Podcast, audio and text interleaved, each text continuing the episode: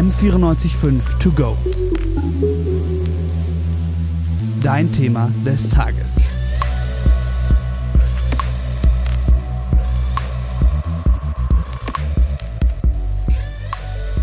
München ist natürlich als stark versiegelte Stadt, vor allen Dingen im innerstädtischen Bereich, eine Hitzeinsel. Und das wird zunehmend zum Problem, ähm, also Hitze und natürlich auch das ganze Thema Starkregen, Niederschlagsmanagement. Also dieses ganze Thema einfach Klimaresilienz. Wie gut sind wir angepasst an die Folgen des Klimawandels, die ja jetzt wirklich ganz, ganz deutlich zu spüren sind. Und da wird das große Thema einfach Hitze und Starkregenereignisse sein. Das ist Christine Kugler.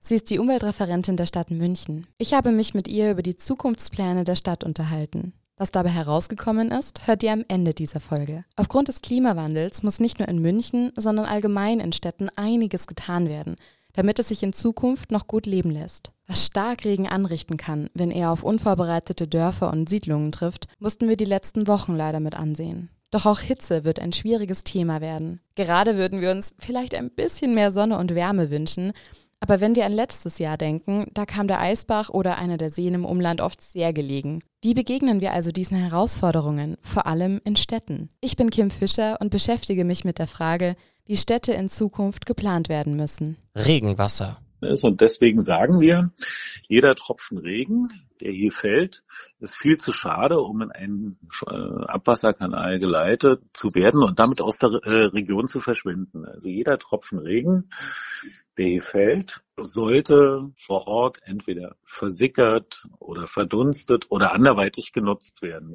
Das ist Stefan Natz.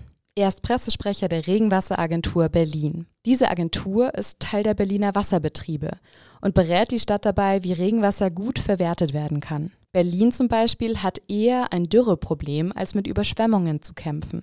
Daher setzt die Agentur auf eine Schwammstadtlösung. Das ist ein Konzept für Städte, bei dem Regenwasser nicht in die Kanalisation abgeleitet wird, sondern vom Boden aufgesogen werden kann. Wie ein Schwamm also. Diese Schwammstadtlösung sind eigentlich eher darauf ausgerichtet, angesichts des Klimawandels die Lebensqualität in den großen Städten mit starker Versiegelung äh, zu erhalten oder zu verbessern und sind auch dafür ausgelegt, unsere Flüsse zu schützen, denn die Regenkanalisationen enden letztlich in den Flüssen und wenn Regen fällt, schwemmt da mal eine ganze Menge ja, Dreck und Nährstoffe mit in die Gewässer.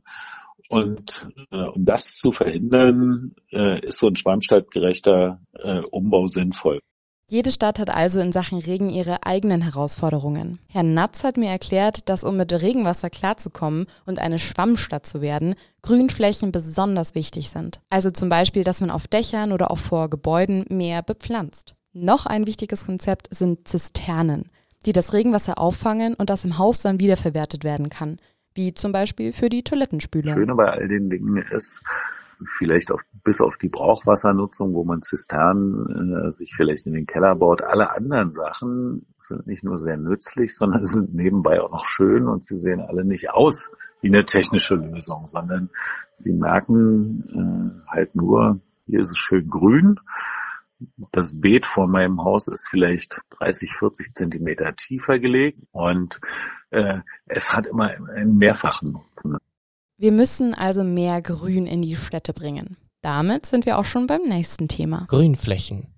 München hat sehr viele Parks und ich persönlich finde das richtig schön. Das ist einer der Gründe, weshalb ich so gerne hier wohne. Aber Grünflächen in Städten sind nicht nur super zum Erholen, sondern haben auch klimatisch und ökologisch eine große Auswirkung. Hierzu habe ich mich mit Stefan Petzold unterhalten. Er ist Referent für Siedlungsentwicklung und Stadtnatur beim NABU, also dem Naturschutzbund. Grünflächen sind in den Städten äh, aus vielen Gründen äh, sehr wichtig. Äh, es sind natürlich vor allen Dingen die ökologischen Gründe, die, die ich da anführen möchte. Also die aktuelle Hochwasserlage in Westdeutschland äh, führt das ja wirklich äh, sehr bildhaft leider vor Augen, ähm, welchen Einfluss das hat, wenn äh, viel zu viele Flächen versiegelt sind. Also wenn das Wasser quasi, was äh, von oben herunterkommt, ähm, über die Kanalisation, die auch irgendwie eine begrenzte Kapazität hat, abgeführt werden muss. Und äh, wenn das nicht mehr geht, ja, dann steht das Wasser natürlich in den Straßen, in den Siedlungen ähm, und äh, sucht sich dann äh,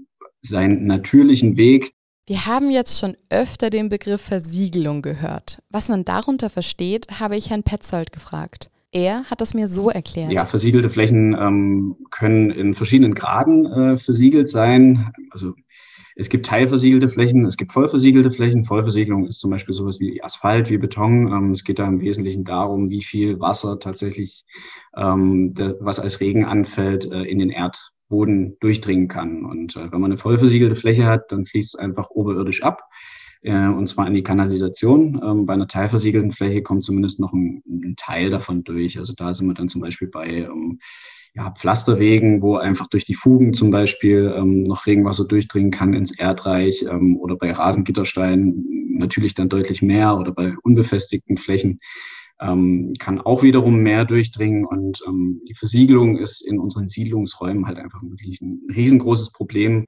Wir brauchen also viel mehr Parks und Grünflächen in unseren Städten. Aber nicht nur das sondern Herr Petzold schlägt auch mehr Gebäudebegrünung vor. Also, dass man zum Beispiel Fassaden mit Kletterpflanzen begrünt oder mehr Dachgärten anlegt. So einen haben wir ja auch schon bei uns in München im Werksviertel. Laut Stefan Petzold bringt das jede Menge Vorteile mit sich. Das sind äh, einerseits ökologische, aber andererseits aber auch ökonomische äh, Gunstwirkungen, die äh, Gebäudebegrünung bewirken kann. Ähm, die ökologischen sind zum Beispiel, dass dass die äh, Kletterpflanzen oder auch die Pflanzen auf dem Dach die äh, Schadstoffe ähm, und die Staubpartikel, ähm, die vor allem durch den Verkehr und äh, durch Bautätigkeiten verursacht werden, aufnehmen, filtern, die Luft reiner machen, ähm, aber auch den Lärm abpuffern. Und ähm, gleichzeitig äh, dient die Fassadenbegrünung aber auch wieder eine Art, ähm, als, als eine Art Wasserspeicher dass äh, Pflanzen dann aktiv auch die umgebende Luft kühlen. Also sie verändern wirklich merklich das Mikroklima ähm, um die Gebäude herum. Und ähm, der ökonomische Effekt, der daraus äh, gezogen werden kann, ist ähm, einerseits äh, in den Sommern ähm, die Fassadenbegrünung vor allen Dingen ähm, auch dazu, die Gebäudehülle äh, merklich abzukühlen. Also man ähm, braucht äh, weniger Energieaufwand, beispielsweise für Klimaanlagen, ähm, um, um äh, das Innere des Gebäudes zu kühlen. Die vielen Vorteile wurden einfach noch nicht erkannt und viele haben Angst, dass die Pflanzen die Fassade zerstören. Das ist aber nicht bei jeder Pflanzenart so. Hier braucht es einfach mehr Aufklärung. Und ehrlich gesagt, ich stelle mir das so richtig schön vor, mehr grüne Gebäude anstatt graue Wände in der Stadt zu haben. Auf jeden Fall kann das helfen, ein angenehmeres Klima zu schaffen. Genauso wie Kaltluftschneisen. Kaltluftschneisen. Naja, das ist natürlich ein wesentliches Element, um die Hitze äh, in den Städten zu kontrollieren.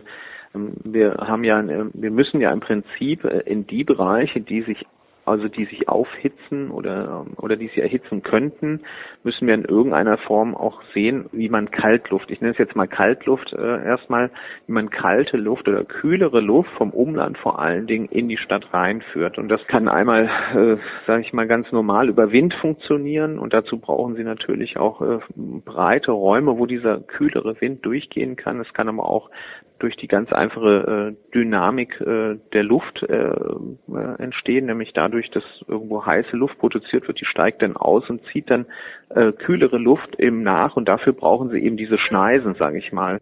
Das hat mir Arne Lorz erzählt. Er ist der Leiter der Stadtentwicklung München. Um das Klima in Städten unter Kontrolle zu bringen, braucht man also nicht nur mehr Grünflächen, sondern eben auch die sogenannten Kaltluftschneisen, also freie Flächen in Städten, in denen die Luft in die heißeren Stadtgebiete fließen kann und diese dadurch auch abkühlen. Bestehende Gebäude kann man natürlich nicht einfach abreißen, aber wenn neue Stadtteile gebaut werden, muss das mitgedacht werden. Abkühlung wird in Zukunft immer wichtiger.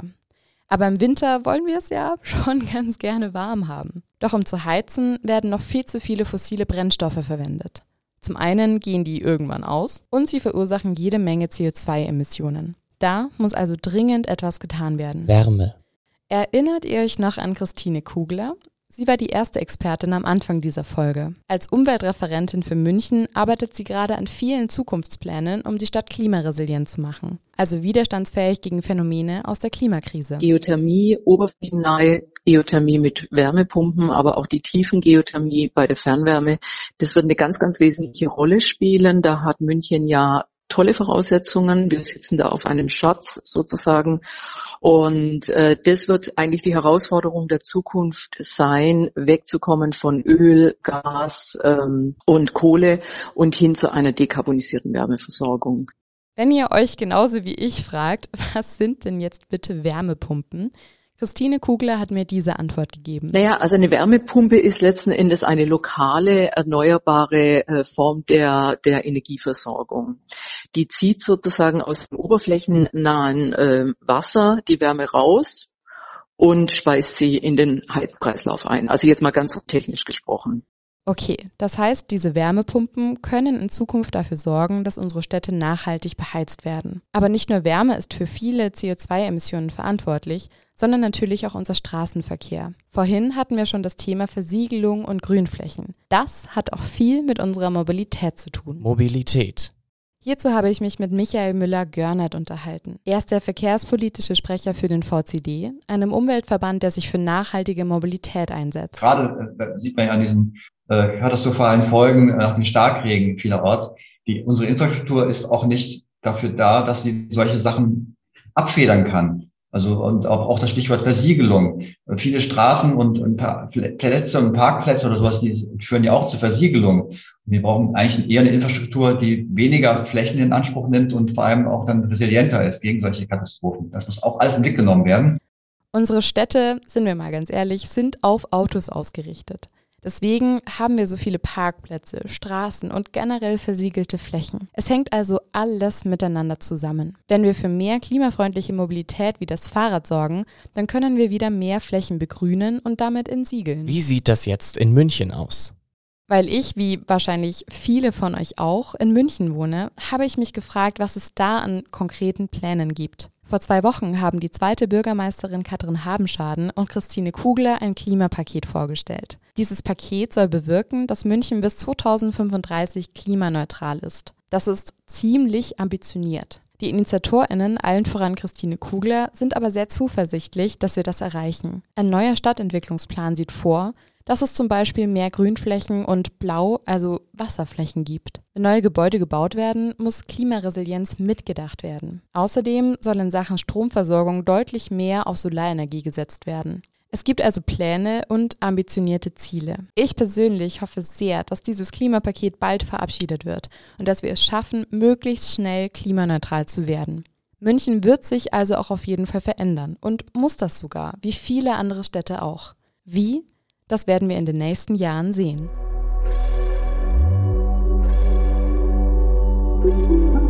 M945 to go.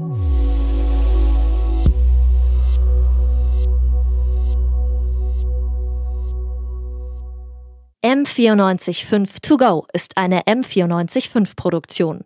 Ein Angebot der Media School Bayern.